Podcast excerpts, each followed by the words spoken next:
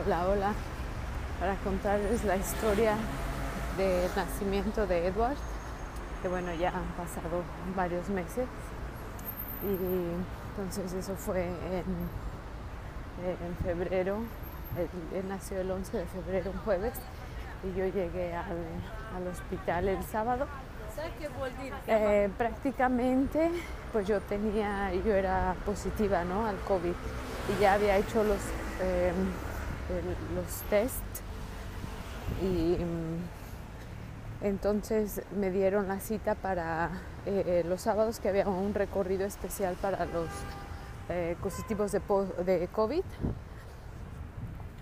Entonces ese sábado yo salí y pues me, me fui sola obviamente, ¿no? Como solo una visita, una cita normal con mis documentos y todo.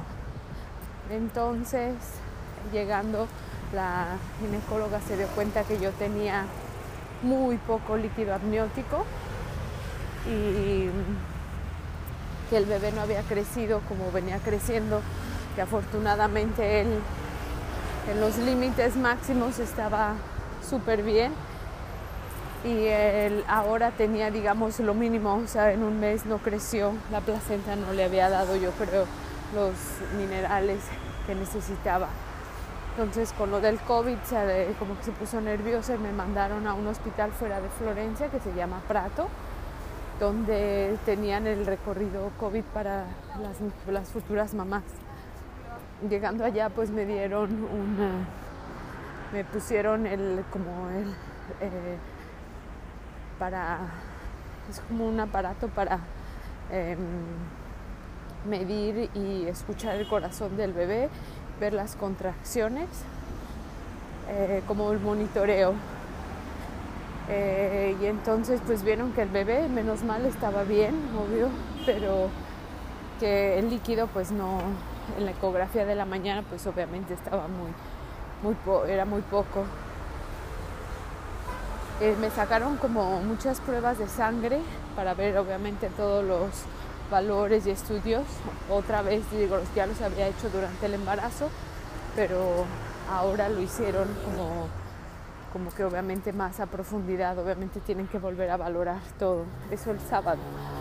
Entonces obviamente estuvimos muy asustados con mi, con mi esposo porque yo la verdad fue la primera vez que sí sentí miedo, me imaginé que obviamente me iban a, me iban a sacar al bebé. O sea, ya me imaginaba yo el recorrido del, del hospital en camillas y de urgencia, ya saquen al bebé con cesárea, porque yo obviamente quería parto natural. Me preparé leyendo libros, haciendo ejercicios mentalmente. Había escuchado todas sus historias de parto de los bebés hermosos que nacieron y ya estaba preparada. Ahora sí que irme al hospital hasta el último momento y cosas así, ¿no? Mentalmente. Pero pues eh, llegando, obviamente validaron, mi situación y eso fue el sábado. Entonces no me decía nada, me sacaban, te digo, las pruebas, este monitoreo lo hacían tres veces al día. Y de hecho descubrieron que eh, yo tenía el azúcar alto, el nivel alto de eh, la glicemia. Entonces prácticamente yo pensé que eso era lo menos importante para mí, obviamente lo más importante es que el bebé estuviera bien y que no sufriera, pero resulta que es una de las cosas muy importantes porque yo no me hice el análisis del, azúcar porque como yo tenía COVID, entonces el doctor familiar me dijo que no, que me quedara en casa. Y eso fue un error muy grave porque me tuvieron que haber dicho que siguiera mis citas, ¿no? mi recorrido de, embarazo en el lugar adecuado, no quedarte en casa, porque yo eso del azúcar no me di cuenta. Dicen que no, es necesariamente debido al, COVID, pero sí puede pasar que, eh, que el COVID haga que la placenta se envejeza, envejeza más rápido y, y obviamente pues no le da los minerales y nutrientes necesarios al bebé. Puede ser también que disminuya el líquido, han habido casos. Y bueno, el bebé nació de 35 semanas, 35 semanas y 3 días. El domingo obviamente me volvieron a hacer la prueba del COVID y yo ya había salido eh, negativa. Eh, a carga, no, todavía tenía carga baja. Entonces eh, me dijeron que obviamente tenían que volver a hacer uno, que normalmente los de carga baja al día siguiente ya se hacen negativos. Entonces fue, fue muy, digamos, muy asustado, digamos, en mi situación porque me dio mucho miedo que yo me imaginaba que obviamente que me iban a sacar al bebé inmediatamente. En cambio, tuvieron que ver cómo reaccionaba, si aumentaba el líquido durante esos días o, o, qué iba a pasar.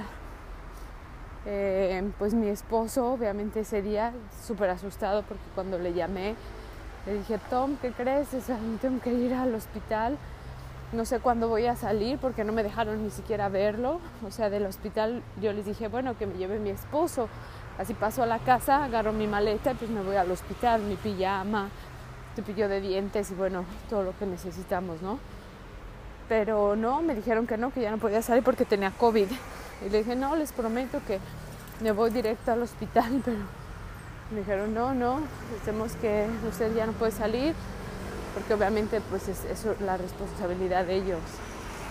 Me llevaron una ambulancia y bueno, mi esposo pues ya al final me dejó, me mandó, no, sí fue, me dejó obviamente las cosas, pero yo ya no lo pude ver.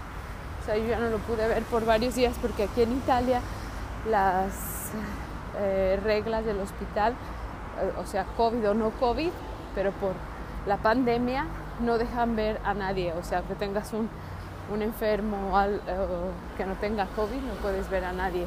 O sea, aunque tu bebé nazca, lo apenas lo ves nacer después de dos eh, horas y ya después, por ejemplo, al papá ya no lo dejan volver a verlo hasta que, se, hasta que salga de casa. Entonces, sí es muy, muy difícil porque, bueno, yo no sabía porque no me entregaban resultados y él estaba peor porque pues yo le decía que todavía no tenía resultados, yo no lo podía creer. ¿Cómo es posible que en el hospital no te den resultados? Entonces ya él pasó el lunes me dieron resultados y yo todavía seguía positiva en carga baja, pero yo pedía que me transfirieran a, a Florencia, que es donde vivimos, al hospital que tenía COVID, pero me dijeron que obviamente tenía yo que firmar la, la dimisión de, del hospital.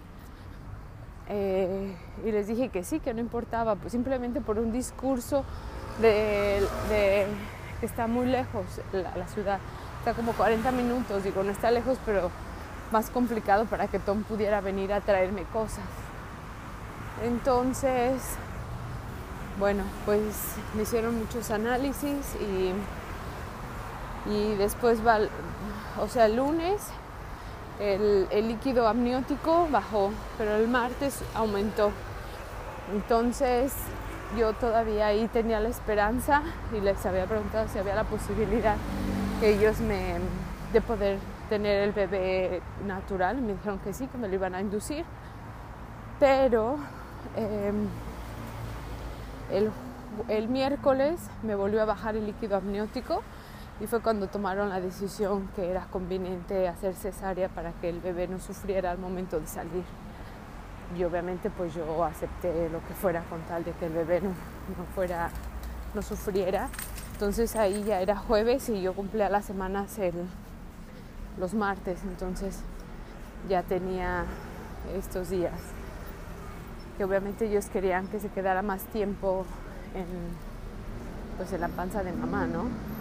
Me pusieron unos maduradores pulmonares desde el martes porque me dijeron lo más probable es que salga de todas maneras lo antes posible para porque los pulmones son em, los órganos que eh, pues sí desarrollan hasta el último porque como respiran los bebés oxígeno entonces me lo pusieron martes eran dos dosis eh, una el martes, una el miércoles Y el jueves, pues ya a las 12 tenía la, reservado el quirófano, porque también había quirófano COVID, obviamente.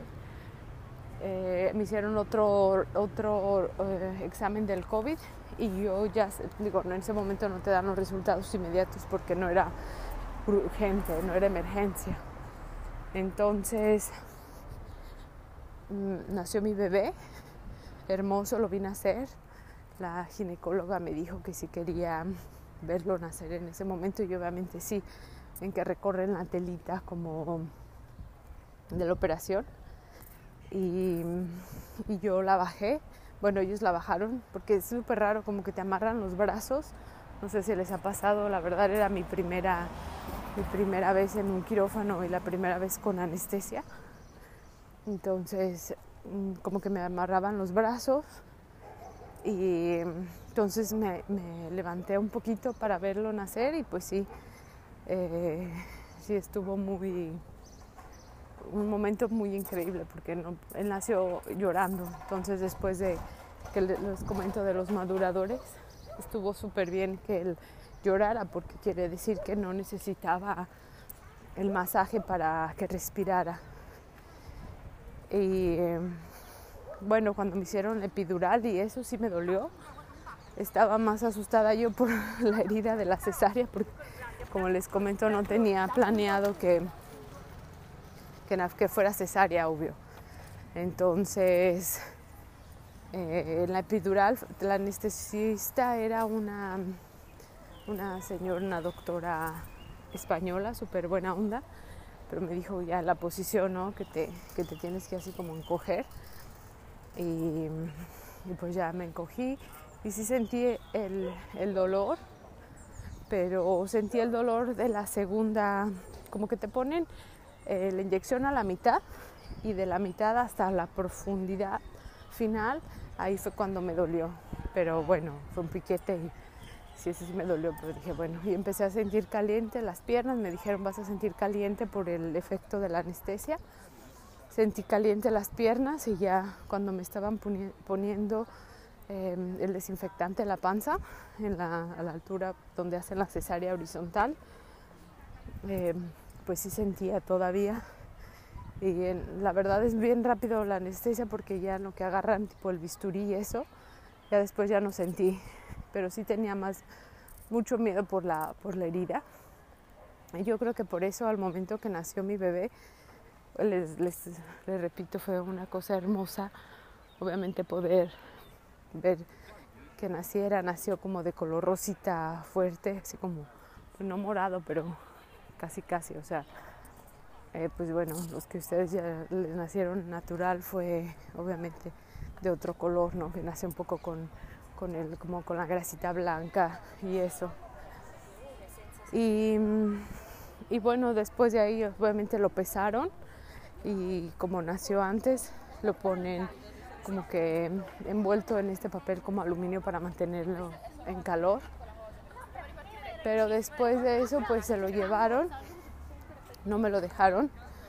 Este, sí lo vi, obviamente ahí en el quirófano, me dijeron que, que lo iba a poder ver después, porque obviamente por el efecto anestesia, como no tenía nada en la habitación, ya estaba yo sola, no podían dejármelo.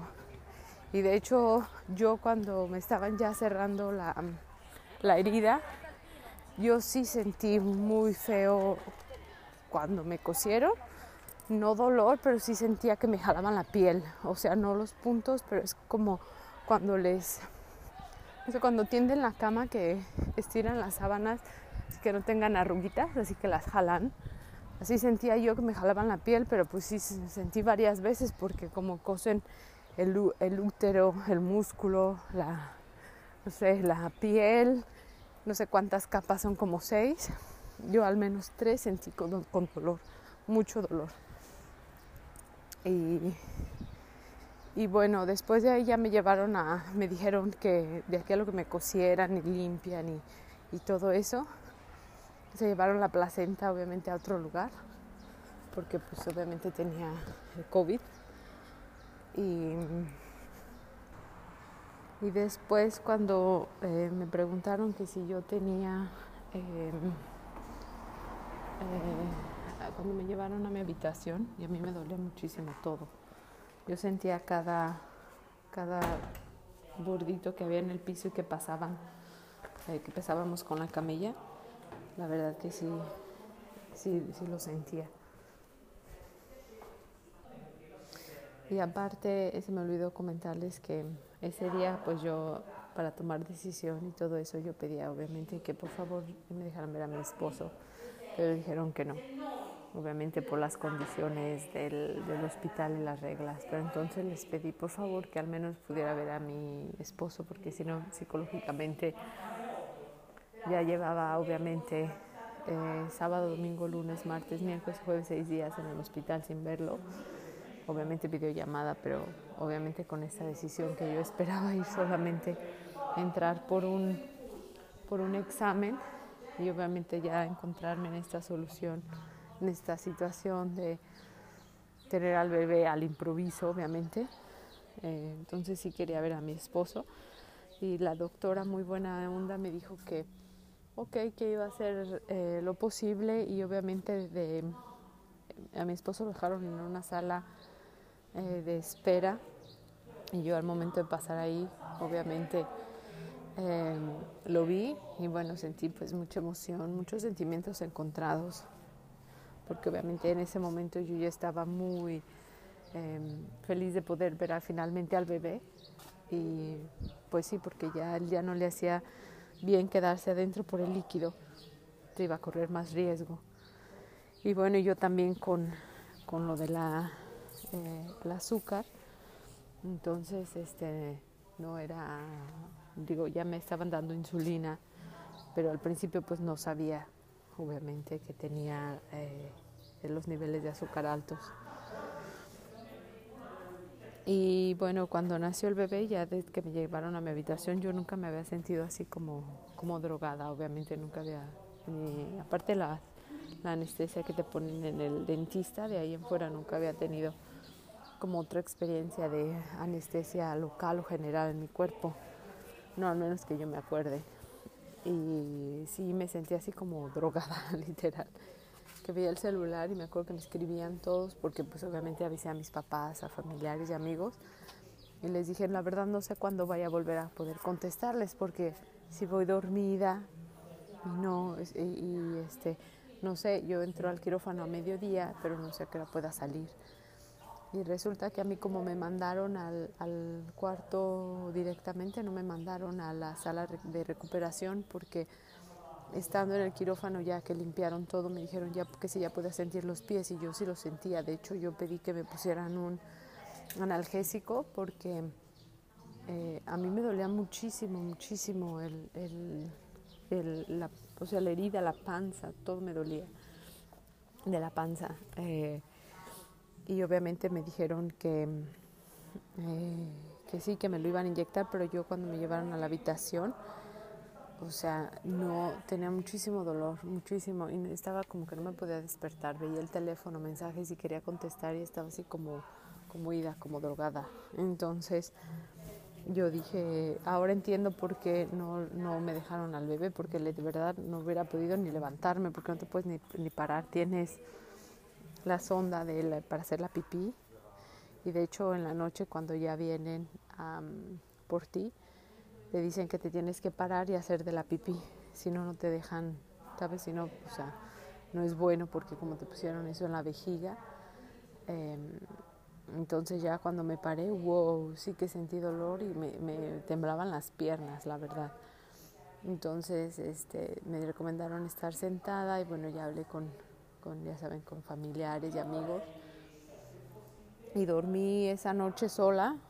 Eh, al día siguiente, el viernes, me volvieron a decir que tenía que, ya había salido negativa, pero ahí fue como que me dio mucho coraje porque tuve que esperar otro examen para poder ver al bebé, porque obviamente no me dejaban verlo porque decían que era que lo podía contagiar. Entonces, pues yo ya no sabía, yo, yo sabía que no era contagioso, o sea, que ya no era contagiosa, pero eh, de todas maneras ellos dicen que la recomendación es que no, que no lo, que no vea al bebé.